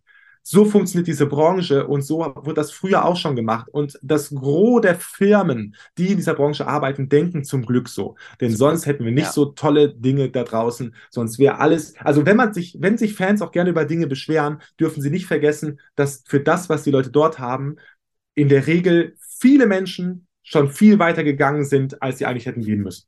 Ich finde, das ist, es bringt das so auf den Punkt. Ne? Das müsste man eigentlich alles auf ein T-Shirt drücken, was wir hier gerade erzählen. Das ist, ich finde, find, weil du, du sagst es halt, ne? Man, und ich finde das auch bei mir immer total spannend, weil das Thema, was ich halt bearbeite, ist einfach furchtbar langweilig erstmal auf, auf Anhieb. ja, also Op Operations mhm. mag keiner, äh, Dokumente schreiben mag keiner, aber wenn man sich damit beschäftigt und mit den Leuten aber spricht und, und man hat einen mhm. Kunden, der dann aber auch so richtig hoch emotional ist, plötzlich, mhm. weil es dann halt um Mitarbeiter geht und er versteht auch, mhm. dass diejenigen am Ende des Tages sind, die diese Emotion auch weiterbringen müssen, dann geht mhm. das nur so. Ne? Da kannst ja. du, da kannst du noch, noch BWL studiert haben ohne Ende und dann sagen, ja, aber hier laut Strategieplan machen wir jetzt dies und das und jenes. Nein, das geht ja. gerade nicht. Und wie du schon sagst, Improvisation is the key. Wir sind hier keine ja. Blockbuster, wir machen alles auf äh, B-Movie-Niveau, um das nachher auszusehen wie ein Blockbuster. Ja. Und da muss man halt dann einfach auch diese, die, diese extra Meile einfach mit reinbringen für Tausende von Menschen. Thema Operations. Wir, wir, wir, an einem vollen Tag, wir reden bei manchen Parks von hohen fünfstelligen Summen an Menschen, die dort im, gleichzeitig sind. Das ist, das ist, dass das überhaupt so funktioniert, ist ja schon ein bisschen verrückt. dass das überhaupt das ist wunderlich so, manchmal, ja. Ja, dass das überhaupt so okay ist, dass das so freigegeben ist in manchen Bereichen. Und wir sind, wir haben Covid überstanden als, als Branche. Wir ja. haben äh, Unterhaltung kommt immer stärker und stärker wieder zurück. Und das ist, ähm, das zeigt, wie stark auch die, die menschliche Verbindung mit dieser Branche ist. Egal, oh ja. ob jemand sagt, er ist Freizeitpark-Fan oder nicht. Ähm, jeder Mensch oder die, das 99 Prozent der Menschen sind Freizeitpark-Fans. Denn egal, ob man jetzt in eine Bowlinghalle geht, egal ob man äh, irgendwie zum Lasertag geht oder wo auch immer, Menschen wollen unterhalten werden. Und äh, das ist das, was wir tun. Das unnötigste, aber doch wichtigste Geschäft der Welt. Das ist das unnötigste und wichtigste Geschäft der Welt. Ich sehe schon den nächsten T-Shirt-Spruch hier. Wir sollten einen kleinen Merch-Shop dafür aufmachen. ja. Ich äh, äh finde es auch spannend, dass du es gerade erzählst mit, mit der Unterhaltung, weil ähm, klar, natürlich jetzt nach Covid haben die Leute Bock rauszugehen, aber man sieht auch einfach, äh, gerade in Deutschland, und das gibt mir einfach so viel Hoffnung, dass wir nicht diese Almans und Kartoffeln sind, die wir eigentlich immer uns selber anheften. Natürlich sind wir deutsch, natürlich sind wir efficient, wir sind pünktlich, wir schreiben gerne Dinge auf und äh, ich mache gerne jeden Tag um 12.30 Uhr meine Mittagspause.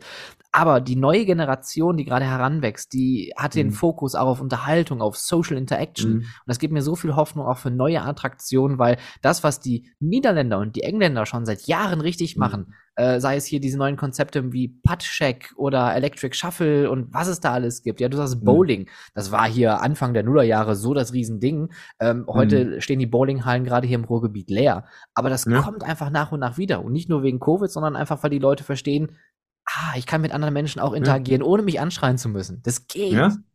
Ja, aber da kann man auch genauso das neu denken. Minigolf. Ähm, das Thematisierungspotenzial sieht man ja aus der USA, was da möglich ist. Ja. Eine Bowlingbahn, ich habe jetzt vor kurzem äh, auf einer Bowlingbahn mit entsprechendem Mapping gespielt, äh, auf der Bahn und so etwas. Da gibt es noch so viele wunderbare interaktive Möglichkeiten, das Ganze auch nochmal neu zu denken. Ja. Und ähm, ich bin sehr gespannt, wie sich diese Branchen dann auch neu erfinden werden mit der Zeit.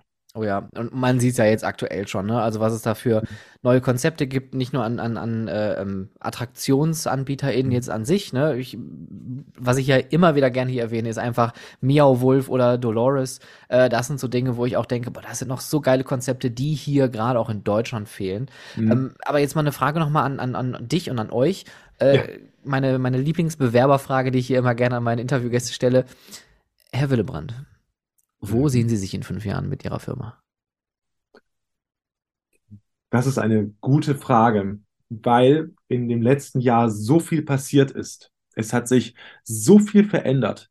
Ich möchte gerne, dass das, was wir haben momentan, dann noch da ist. Das ist erstmal der wichtigste Punkt.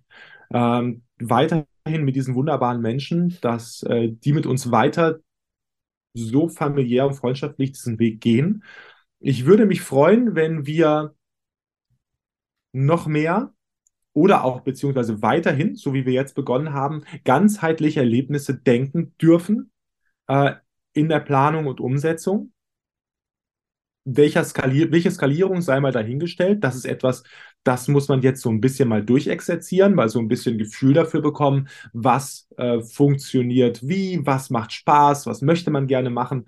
Denn Spaß sollte immer so ein bisschen die Basis sein, denn die meiste Zeit des Tages verbringen wir auf der Arbeit. Und genau. wenn wir das nicht mögen, was wir tun, dann wird es schwierig. Dann wird es schwierig, besonders in einem Bereich, in dem man eben extra Meilen gehen muss ich möchte, dass wir weiterhin das Vertrauen genießen. Also ich möchte, dass ganz viel bleibt, weil ganz viel schon da ist, was toll ist. Äh, ich möchte nur einfach das gerne weiterführen und vielleicht noch den einen oder anderen Menschen mehr die Möglichkeit geben, in diesem Team zusammen zu wirken. Ähm, das sehr gerne. Und ähm, wer weiß, ich, könnte jetzt noch nicht mal sagen, was in einem Jahr ist. äh, ich kann mir deswegen, ich kann mir nur eine gewisse, also ich kann mir Beständigkeit wünschen für die nächsten fünf Jahre und alles, was darauf aufbaut, das ist, dafür ist die Branche zu verrückt. Keine Ahnung, wer weiß, was wir in fünf Jahren noch tun und ob dann ein Flugzeug in unserer Garage steht und wir daraus einen Bistro machen. Was weiß ich. ich das bin, kommt mir ähm, gerade sehr bekannt vor. ich, äh, ich bin da für alles offen auf jeden Fall und äh, vor allem hoffe ich, eins, äh, viele weitere spannende Menschen kennenzulernen, äh, bei denen man sofort das Gefühl hat, ey, das ist komm zu uns, bitte, lass uns zusammen irgendwas machen. Ja. Denn ich muss zugeben, ich lebe hier in einem kleinen Mikrokosmos im Grunde die meiste Zeit oder fahre raus zum Kunden. Und ähm, das ist für mich persönlich mein Leben und das ist für mich total okay. Ich habe eine Familie, ich habe einen achtjährigen Sohn und ähm, ist äh, auch, auch wunderbar und absolut meine Basis. Aber das ist auch die Arbeit, mhm. weil das ist dann die andere Familie. Und äh, das ist wichtig, das möchte ich, dass das erhalten bleibt und dass die Leute glücklich sind und zufrieden. Schön. Das, das kann man einfach jetzt erstmal so stehen lassen, ohne zu kommentieren. Die einzige, komischerweise der einzige Gedanke, der mir gerade kam, ist, ist eine Podcast-Welt eigentlich ein Mikrokosmos? Gut, ich lasse den ja. schlechten Witz jetzt einfach mal hier so im Raum stehen. Ähm, das ist, äh, das war schon, aber es war schon klug. Es ist clever, ne? Aber man, man merkt, man lacht nicht sofort. Ja, aber es, es wär, aber wenn, ich glaube, da draußen saßen aber gerade einige. Da war schon mehr. Also ich habe, ich habe Mundwinkel hochgehen hören. Äh, liebe Grüße an alle, die das jetzt irgendwo in einem öffentlichen Raum hören und gerade äh, machen. Ähm, äh, jetzt habe ich mich selber blockiert. Äh, anyways, ich äh, finde find das unglaublich schön, äh, dich, dich so emotional hier zu hören, weil, wie gesagt, ne, deswegen mache ich auch diesen Podcast, deswegen mache ich diese Arbeit, deswegen bin ich in dieser Branche, um so Leute auch wie dir einfach zuzuhören ähm, und auch da Gedanken auszutauschen, weil ich glaube, der Gedanke ist einfach gleich. Man arbeitet auf verschiedenen Ebenen, aber der Gedanke ist immer gleich. Man macht das für mhm. the bigger picture und das bigger picture sind immer die Emotionen, die Leute da draußen mhm. und nicht nur die Leute, die man nachher damit bespielt, ne? weil das ist ja im Endeffekt das Ergebnis, sondern auch die Leute, die man auf dieser Reise mitnimmt. Und ich finde das einfach auch mhm. schön beschreibend, dass ihr als IMA-Score vor allem auch äh, diesen, diesen Heißluftballon als Logo hat, weil es ist einfach auch eine Reise, die ihr ja seit 2009 mhm. war das, ja. genau, äh, mhm. gegangen seid. Und äh, dass ihr euch bis hierhin zu diesem heutigen Zeitpunkt so weit entwickelt habt, äh, das kann man einfach nur begrüßen und beglückwünschen. Vielen lieben Dank, vielen lieben Dank. Das ist äh, all das, was wir tun, können wir nur machen, wenn es Leuten da draußen gefällt. Das ist, das sind unsere Richter. Das äh, macht es jedes Mal wieder herausfordernd, auf Social Media oder in Foren zu gucken. Und man hofft auf eine positive Meinung. Es ist halt nicht immer so, das gehört dazu, aber das ist ein Teil des Geschäfts. Und äh, das wird immer unser Gradmesser sein. Und äh, ich muss auch insofern zurückgeben, so eine Plattform wie deine gibt natürlich auch die Möglichkeit, einige Menschen aus der Branche besser kennenzulernen. Ich habe viele darüber äh, besser kennengelernt, auf jeden Fall. Und das ist auch ganz, ganz, ein ganz, ganz wichtiger Part, auch, auch wieder sehr speziell an dieser Branche, dass sie bei all ihrer manchmal Ernsthaftigkeit, trotz des großen Unterhaltungswertes, doch von den Menschen eben lebt. Und dass die aber durchaus auch die eine oder andere wunderbare Plattform und tolle Fanbase äh, auch haben, die da draußen ja. ist. Die, die, Fanbase der Parks, die vielen YouTuber, die da draußen sind. Ähm, das ist ein ganz, ganz wichtiger Part. Und äh, das darf man auch auf jeden Fall nicht vergessen, dass man das auch für diese Menschen mitmacht, weil die nämlich genauso Gäste sind und Menschen, die am Erlebnis teilhaben wollen. Ja, um, um mal hier aus dem äh, Roland Mack Buch zu zitieren, man muss Menschen mögen. Ist simple as it is. Das ist schön. Ja, also, Noch ein T-Shirt-Spruch. Das, ich glaube, da hätte Mac Media was dagegen, wenn wir das klauen. Aber. Aber eine Kooperation, wir finden eine Möglichkeit. Also, liebe äh, Mac Media-ZuhörerInnen, äh, ähm, bitte kurze E-Mail. Ähm, le letzte Frage und, und ganz offen und, und vielleicht auch nicht als Frage, sondern ähm, weil ihr habt jetzt ja auch recht viele Insights äh, mhm. Backstage von den Leuten, eure eigene Arbeit, viel mit Emotionen, viel mit Projekten gearbeitet. Was ist so dein Wunsch für die Branche, gerade für das, äh, für den, für den deutschen Markt? Weil der mhm. deutsche Markt ist ja schon auf der einen Seite sehr äh, innovativ, weil wir einfach auch viele beständige Marken haben. Dennoch finde ich persönlich immer, das ist mein größter Kritikpunkt, wir gehen nicht weit genug in Deutschland oh, wir gehen nicht weit genug. Ich hätte, ich hätte, ich hätte angeführt, macht euch nicht so klein.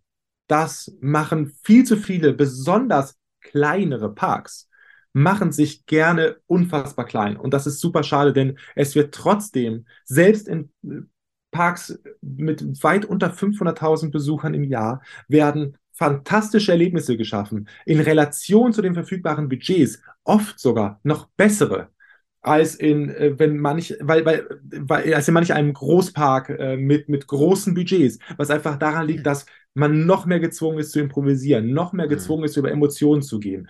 Und ich höre aber ganz oft, ja, wir sind ja nur und na, ja, wollt ihr denn überhaupt für uns arbeiten, auch wenn wir Anfragen bekommen, ja, können wir euch uns überhaupt leisten? All das, ja. Wir haben für Parks der verschiedensten Größenordnungen schon was gemacht und wir lieben das genauso, für einen kleinen Park zu arbeiten, für einen großen. Und das Problem ist, das betrifft aber nicht nur uns, das, das betrifft alle anderen Gewerke auch. Es wird sich oft und gerne klein gemacht und das ist schade, denn wir haben eine wunderbar florierende, große Freizeitparkbranche in Deutschland. Und ähm, in gewisser Form, also doch, würde ich dir auch auf jeden Fall zustimmen, dass da noch was geht und dass man durchaus noch, besonders wenn das Budget da ist, noch einmal kreativer und freier denken könnte. Natürlich ist immer die Sorge da, kommt es dann am Ende nicht an? Ist das dann vielleicht zu speziell? Schieße ich übers Ziel hinaus? Man kann sich manchmal noch mehr trauen. Das auf jeden Fall. Aber man kann auch an sich glauben. Und das können wir. Wir haben eine stark aufgestellte Branche. Ähm, wir, wir haben Gehör, wir liefern internationale Vorbilder für Attraktionen und Thematisierungen. Wir, es kommt aus der ganzen Welt Creatives nach Deutschland, um sich selbst in den kleinsten Parks Anlagen anzusehen, um sie am Ende in ihren Großpark in Orlando, in Tokio, wo auch immer zu bringen. Und das haben wir geleistet. Wir haben Top-Ingenieure, Top-Firmen, die dahinter stehen, äh, Top-Kreative in den verschiedensten Bereichen. Äh, wie viele Leute es bei Disney und Universal gibt, die deutschstämmig sind und mhm. dort äh, ihre Zeichnungen, Konzeptideen lassen, die am Ende gefeierte Milliardenattraktionen werden. Also dahingehend, glaube ich, können wir schon durchaus noch eine Nummer selbstbewusster sein. Das wäre auf jeden Fall meine Botschaft. Das Schön. Also nicht, nicht mehr das Land der Dichter und Denker, sondern das Land der Attraktion und Architekten. Ja, und äh, der, der Freizeit und der guten Unterhaltung, das ist zwar so richtig nicht deutsch, äh, so dem Klischee nicht wirklich äh, entsprechend, aber das ist ja vielleicht mal ganz gut, da auszubrechen. Ja, und, und wie gesagt, ich, ich denke, wir sind auf einem guten Weg. Die, die neue Generation weiß, wie man, wie, wie man nicht, nicht Kartoffel ist. Auf jeden Fall. Wenn ihr mehr wissen wollt über Imascore und Imamotion, es gibt natürlich auch äh, weitere Links dazu in den Show Notes, imascore.com und imamotion.com. Da könnt ihr euch dann äh, weitere Informationen über beide äh, Firmen und Projekte äh, dann auch anschauen. Und ansonsten geht einfach in den Freizeitpark. Irgendwo wird mindestens äh, eine Musik von euch gespielt werden. Äh, da wird man euch wieder erkennen. Xaver, ganz, ganz lieben Dank für dieses wirklich sehr, sehr herzliche Interview. Ich hoffe, ihr da draußen hattet genauso viel Spaß. Und ähm, ja, ich wünsche dir noch eine schöne Zeit und hoffentlich bis ganz bald mal. Sehr gerne. Ich danke dir. Bis dann. Und Schlussbremse. Ab in die Station. Bügel auf. Das war's. Liebe Freizeitschaffende, diese Fahrt ist nun vorbei. Der Ausgang befindet sich auf der rechten Seite. Vergisst nicht auf dem Weg nach draußen eure Taschen mitzunehmen und diesen Podcast auf iTunes und Spotify sowohl zu bewerten als auch zu abonnieren. Wenn ihr Anmerkungen, Feedback und Themenwünsche habt, dann schreibt mir doch gerne über Instagram at howtofreizeitpark, über Twitter at howtofreizeit oder direkt per Mail an contact at stefanburian.com. Aktuelle Informationen und Shownotes zum Podcast findet ihr auf www.howtofreizeitpark.de. Wenn ich dich neugierig gemacht habe und du das Potenzial deiner Freizeitattraktion für MitarbeiterInnen und Gäste nutzen möchtest, unterstütze ich dich gerne mit meiner Expertise. Mehr zu meinen Dienstleistungen findest du unter www.stefanburian.com und vereinbare direkt einen Termin per Mail unter contact@stefanburian.com. Vielen Dank fürs Zuhören, habt eine hervorragende Woche und bis bald.